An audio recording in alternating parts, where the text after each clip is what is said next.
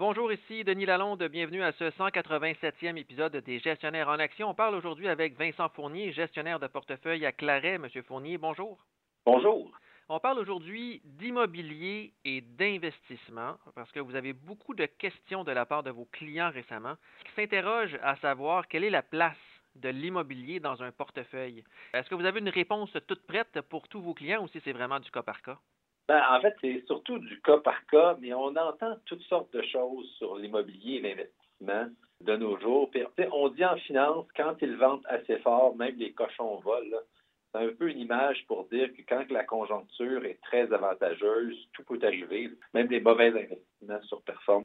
Le fait qu'on soit passé de 20% de taux d'intérêt à 0% dans les 40-50 dernières années, qui est majeur comme mouvement. on a demeuré à près de 0% pendant une bonne période où, en fait, on avait des taux d'intérêt réels, donc après inflation, des taux d'intérêt réels qui étaient négatifs. Ça a donné l'impression que l'immobilier, c'est comme un guichet automatique à imprimer de l'argent. Puis on entend toutes sortes de faussetés, que ce soit euh, des émissions spécialisées, des genres de publiés-reportages, des articles promotionnels. Puis je pense que ça vaut la peine pour les individus qu'on remette des pendules à l'heure. La dernière décennie a quand même offert de bons rendements pour euh, les ménages qui ont investi dans l'immobilier, mais évidemment, comme pour toute chose, le passé n'est pas garant de l'avenir. Effectivement. On se demande pourquoi l'immobilier a si bien performé. La réalité, c'est que le taux d'intérêt, c'est le loyer de l'argent. Donc, quand les taux d'intérêt sont bas, donc on disait que les taux d'intérêt en termes réels étaient négatifs après inflation, ça fait que les actifs qui ont une longue durée vont être favorisés. Également, les actifs dans lesquels on peut permettre un effet de levier, donc utiliser de la dette pour les acquérir, sont encore là favorisés. Donc, quand on parle de maison, d'immeuble, ben, on sait qu'on peut hypothéquer hein, sa maison ou un immeuble, quasiment une grosse partie ou la majeure partie de l'immeuble, ce qui fait que les performances en termes de prix de l'immobilier dans les 10-15 dernières années ne sont pas nécessairement soutenables pour les 10-15 prochaines années. Mais quand même, malgré tout ça, est-ce que l'immobilier peut constituer une partie d'un portefeuille d'investissement pour les ménages québécois et canadiens? Ben, oui et non. En fait, l'immobilier, pour que ça soit un bon investissement, ça prend beaucoup d'expertise. Il faut être capable de mettre à levier des compétences techniques comme de la menuiserie, de l'entretien, être capable de faire des rénovations. Il faut aussi connaître un peu le marché immobilier. Il faut être capable d'acheter quand c'est pas cher, vendre quand c'est cher. Donc, il faut avoir beaucoup de compétences pour transformer l'immobilier dans un bon investissement. D'ailleurs, si on regarde, par exemple, les REITs, les euh, Real Estate Investment Trusts. Les fonds de placement immobilier? Les fonds de placement immobilier, exactement. Si on le compare au TSX, même si les conditions ont été très, très, très favorables pour euh, les REITs, les dix dernières années, on a connu une performance de seulement 4,2% dans les REITs comparativement à 6,7 pour le TSX.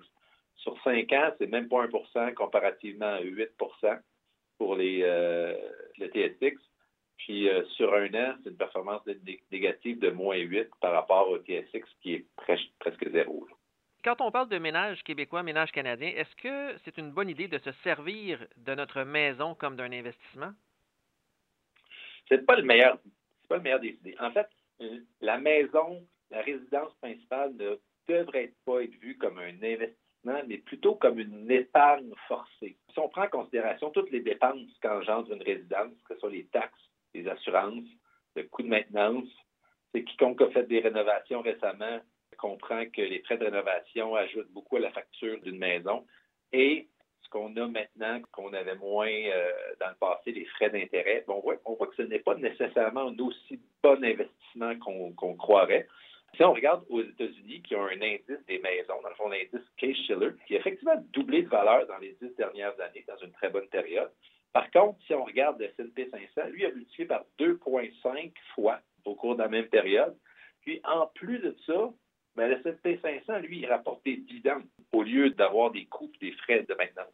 Et quels sont les conseils que vous auriez là, pour euh, les ménages canadiens en lien avec l'immobilier? La première chose que j'aurais à partager, c'est qu'il ne faut pas se presser pour acheter sous pression une résidence principale. Je sais qu'il y a beaucoup de gens là, qui sont sous pression de rentrer dans le marché et qui ont l'impression que s'ils ne rentrent pas dans le marché, ils passent à côté de, de la Ce n'est pas le cas quand il y a des corrections dans le marché immobilier, ça prend des très, très longues périodes. On ne s'attend pas que le marché immobilier descende beaucoup, beaucoup, beaucoup, mais on s'attend à ce qu'il ne monte pas pendant une certaine période de temps.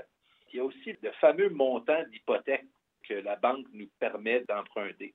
Mais ce montant-là, là, ça ne devrait pas être une cible pour déterminer quelle est la valeur d'une maison que vous devriez acheter, mais ça devrait être un absolu maximum. En fait, devrait faire, c'est d'essayer de choisir une maison qui est la moins dispendieuse possible et qui répond à nos besoins. Merci beaucoup, M. Fournier. Avec plaisir.